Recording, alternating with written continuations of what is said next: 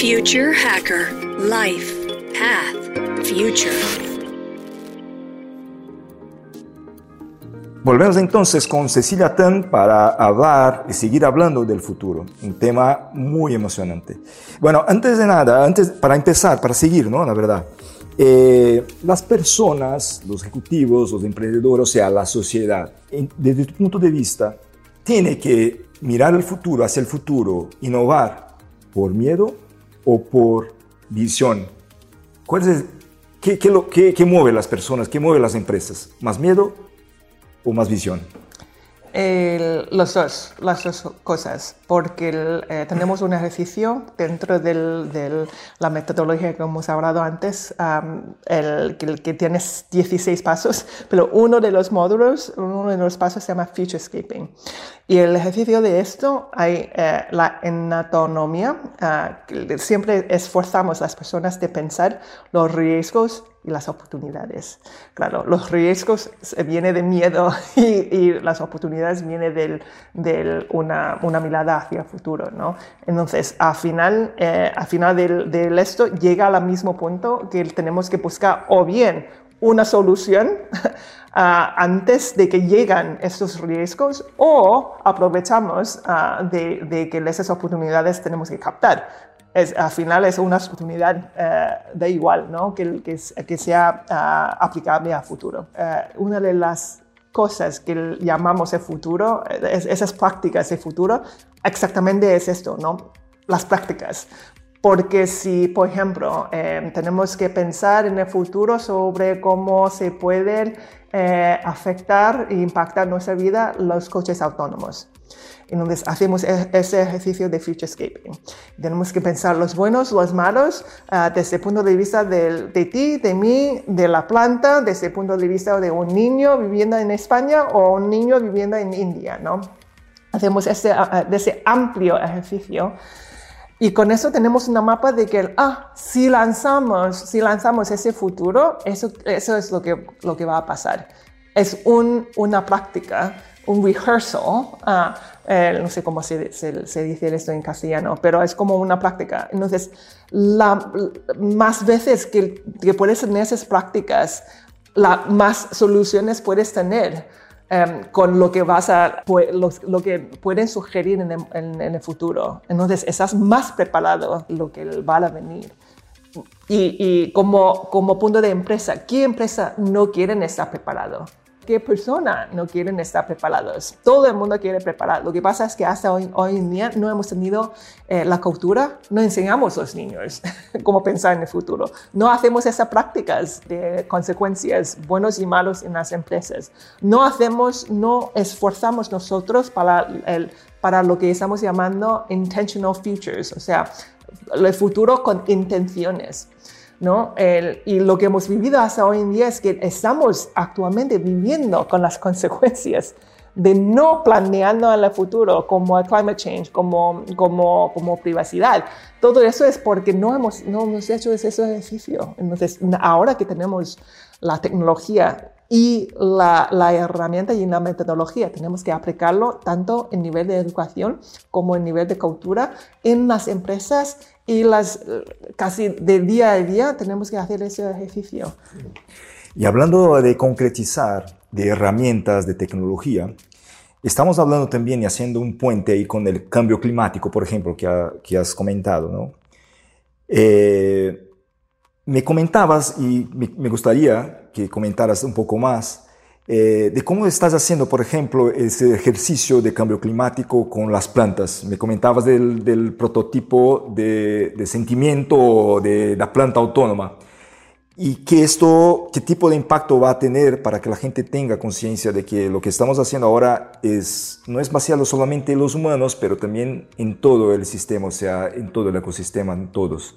¿Nos puede comentar un poco más de eso? Sí, sí. Eh, tenemos este proyecto, se llama eh, Herbie, que les, Herbie es una planta autónoma. Entonces Herbie es, eh, es una planta que tiene ruedas ah, y tiene sensores que mide el nivel de agua, la humedad, el nivel de luz, ah, mide varias cosas sobre su estado, ¿no? Entonces, el, porque estamos llamando el, la planta autónoma, porque la, auto, la definición de autonomía es poder hacer decisiones por su propio uh, manera, ¿no? Entonces Herbie se puede, uh, cuando él está bajo del agua, se va a buscar el agua, cuando bajo el sol, va a buscar sol.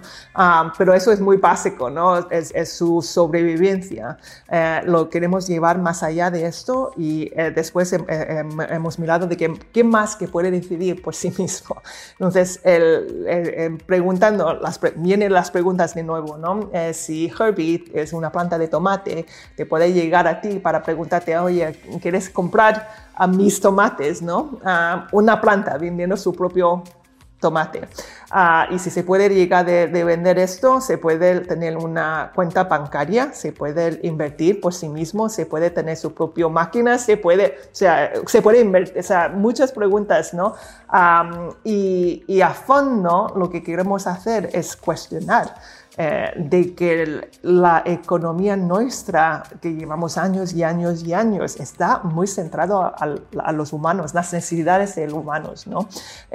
y si cambiamos o si eh, dejamos entrar los no ser humanos, las plantas, el, bosque, las abejas, eh, el mar, si, si añadimos ellos como participantes, participantes activos de nuestra economía, igual lo podemos tener un punto de vista más allá de solo simplemente para cubrir nuestras necesidades, ¿no? Entonces eso es el, el principio del proyecto de que el, cómo podemos empezar de lo que estamos llamando la economía interespecies. Eh, y, y, después de esto, ¿cómo lo hacemos esto, no?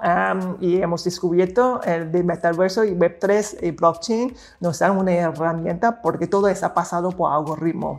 Entonces, eh, simplemente conectando con esos sensores con algoritmo, podemos convertirla a Herbie como un gemelo digital y de allí se navega en el metaverso con su propia identidad y su propio uh, crypto wallet, monedas, criptomonedas, eh, no, me acuerdo cómo se llama, crypto wallets. Y nos dejan de entrar en este tema, estudiar este tema más a fondo. Muy bien.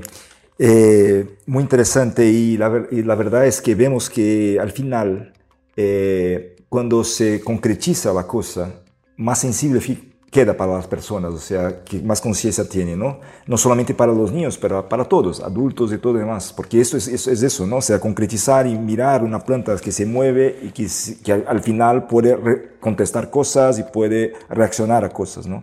Muy interesante eso. Hablando un poco de, hablaste de humanidad, de cómo estamos, ¿no? Eh, haciendo.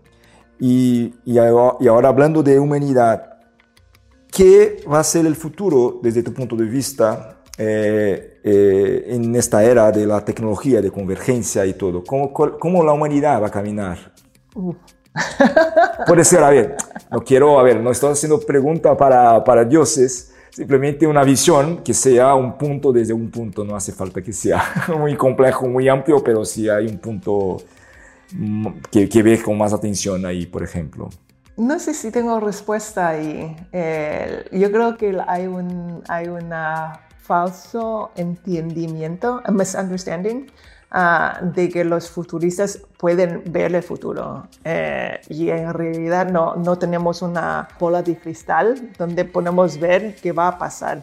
Eh, lo que sí que tenemos es, son las herramientas a acompañar a las personas. Ah, eso es uno. La, entonces, no tengo respuesta de, de cómo va a ser la humanidad porque está en nuestra mano, tenemos que construir.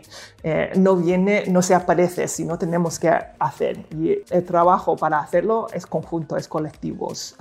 No, no, está, no depende de una persona ni, ni un país, sino el la planeta, ¿no? Eso es uno.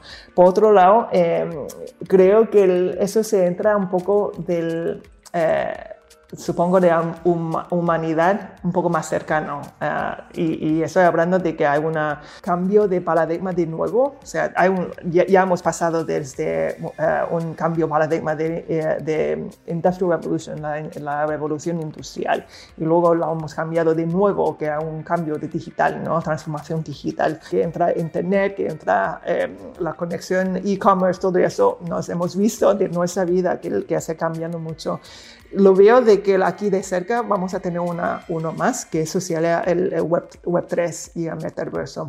Porque lo que están, me parece que le está cambiando es bastante fundamental que les como operamos como la sociedad. Y eso cambio, hay dos cosas que es bastante concreto. Uno es dónde ponemos, dónde ponemos la confianza ¿no? El, para dar un, ejemplo, o sea, hacemos la, evolución de historia de dónde está la confianza de personas, ¿no? En, históricamente viene de que donde hace 100 años eh, es, el gobierno tiene confianza, se controla toda la confianza de las personas, ¿no? Quien, todo tiene que entrar centralizados. Después viene la tecnología y ahora la tecnología, los big techs, tiene la confianza. Digamos de que antes eh, no, te voy a, no voy a comprar una cosa de ti si no te conozco a través de Internet. No, no me fío de nadie, ¿no? Pero Amazon sí. No les voy a dar mi dinero a Amazon, Amazon se lo va a dar a ti, ¿no? Uh, eso es la forma de, trabajar uh, con las tecnologías centralizadas. Pero con blockchain nos permiten de tener uh, trustless, que, que te puedo confiar en ti porque hay una trazabilidad. Y eso vamos a cambiar Em, la, forma del transact que nunca hemos tenido antes. Eso es uno. Y no solo, ya hemos hablado de un poco de la economía del interespecie, pero precisamente por esto de que el, el, blockchain no está en la capacidad de que no solo las personas se pueden fiar, pero las personas a planta también se puede fiar, ¿no? Ah, entonces eso nos permite tener esa economía del interespecie. Y eh, me parece que va a ser un, un brutal. Eh, la segunda cosa con el Web3 es eh, la experiencia. la experiencia porque, porque hemos he visto de que los hardwares de AR y VR, la realidad aumentada y virtual, está haciendo, está evolucionando a una rapidez que que no he visto nunca en mi vida, ¿no? Entonces, llegarán algún momento, yo diría 5 años, 10 años, que igual ni sabemos si la cosa que estás viendo, si es una cosa proyectada o una cosa real. Y eso va a tener impacto por bien y por mal. por bien porque hay una posibilidad, y cuando hablamos de futuro, toda la tecnología tiene una, una cara buena y una cara mala, ¿no? Eh, volviendo de hablar de las consecuencias buenos y malos. Em, pero las consecuencias de esto puede ser de que, por ejemplo, ¿no? Em, que hemos hablado de eso antes, de que yo igual podemos llevar una camiseta blanca, todo el mundo lleva una camiseta blanca sencilla, cómoda, ah, pero con augmented reality, con realidad aumentada, ahora estás vestido en un vestido. Yo estoy en un traje negro, lo que sea que queremos presentarnos, pero en digital, ¿no? Eso me parece genial porque ya no tenemos que tener un armario lleno de ropas de fast fashion que, que simplemente para, para, para placer, ¿no? Em, eso sería bueno. Pero por otro lado, eh, la cuestión es, vale, bien, mm, ¿quién controla lo que, lo que estamos viendo? ¿Vale? Él está, controlando el gobierno, está controlando la tecnología, está controlando los padres, está controlando por sí mismo. ¿Quién se puede tener el override? ¿no? Eh, y otro, otro día estaba hablando con, eh, en un panel de discusión y me ha salido de la, de, la posibilidad de que y, si, fue, si Irán en el futuro ha decidido de que ha tenido un, eh, un hijab digital, que todo el mundo, todas las mujeres pues, digitalmente se, borran o se, cubren y no se ven, ¿qué impacto van a tener? ¿no? Y me parece que, sea, que puede tener bastante, um, un futuro bastante oscuro, ¿no? No lo tengo respuesta, pero insisto que tenemos que hacer este ejercicio, porque ahora podemos pensar y podemos plantear que no salen esos futuros.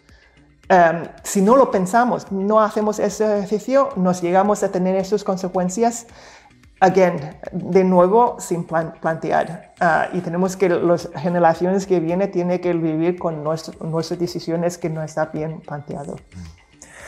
Muy bien, Cecilia, perdona. Eh, muy interesante. Eh, yo creo que, bueno, estamos llegando al final eh, de nuestra charla y quería dejar el espacio para que comentes algo si quieres, o sea, despedirse. No sé, ahí dejo el espacio para ti. Uf. Free Mike. Ah. Eh, solamente chao. no sé, no sé. Eh. Una, una, una, cosa, entonces una provocación, no una provocación, pero un incentivo. Eh, tú eres una emprendedora, una, una futurista, una ejecutiva.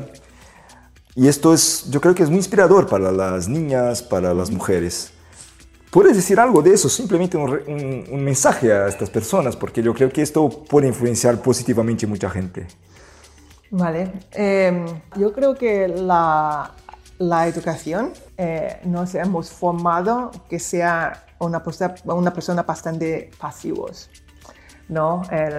siempre digo de que hay un, tren social y ese tren social ah, hemos subido todo el mundo. Ah, de que eh, subimos ese tren, tenemos que sacar buenas notas para que podamos ir a, la universidad, para, para, poder sacar buenas notas, para, que, para poder tener un, un buen trabajo, para que nos pagan, para tener un sueldo, para poder comprar una casa bonita eh, y, para poder casarnos con la persona. y ese tren lo hemos pasado todo el mundo, ¿no? Subimos ese tren y morimos y bajamos ese tren. Pero no tenemos que subir ese tren, porque, porque este tren ya no funciona tan bien como antes, ¿no? Eh, funcionaba en la época donde tenemos que formamos un montón de gente masiva, eh, pero ese tren no funciona porque, porque porque la escuela, eh, eso es un, poco de crítica a la sociedad, pero la escuela no está, no está formando, está formando las temas que igual va a ser obsoleto. Y, la universidad también que no están preparando las personas para, para las habilidades reales en el, en el, mundo. Y un montón de gente está trabajando en, en, trabajo que no está a gusto. Y está casado con la persona que para siempre que igual no, no también está no teniendo buena relación no este tren tenemos que repensar. Tenemos las opciones a no subir ese tren. Y, es, eh, y la opción es que sea proactiva para diseñar. Cuando vuelvo, vuelvo a insistir que tenemos que tener intenciones. Esa intención es que tú tienes la posibilidad para diseñar tu propio trayectoria.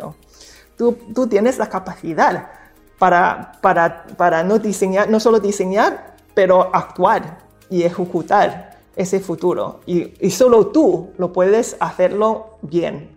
Y, pido de que todo el mundo piensa un poco y actuar ah, para que no sea un futuro solo para, para sí mismo, pero a futuro para todos. Muy bien, Cecilia. Ha sido un gustazo y yo creo que, a ver, eh, podríamos de verdad hablar muchas cosas más y seguramente hablaremos en el futuro. Eh, pero por ahora yo creo que ya he tomado mucha información y mucho conocimiento de tu cerebro, lo que agradezco muchísimo. Entonces, muchísimas gracias y nos vemos pronto en Future Hacker. Muchísimas gracias. Future Hacker, Life, Path, Future.